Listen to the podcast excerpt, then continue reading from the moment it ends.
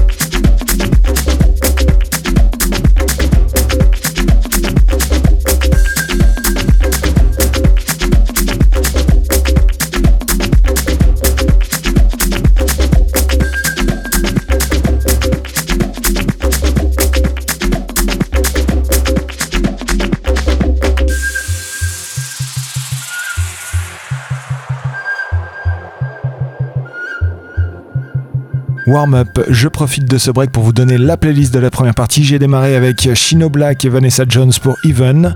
Ensuite, c'était DJ Able avec The Right Way. Enchaîné avec K-Tronics Ensemble avec House of Calypso, produit par Joe Negro sur Z Records. Ensuite, on a poursuivi Full House avec Fury et Pain. À la suite de ça, Miss Patty avec Jam Session sur Soul Channel. Et ce que vous entendez encore derrière moi, c'est Steve Paradise avec Sultan, le Pablo Fierro remix sur le label Unomas. Warm-up, on est encore ensemble pour une petite demi-heure. Le vibe, les news, les classiques sont au rendez-vous ce soir.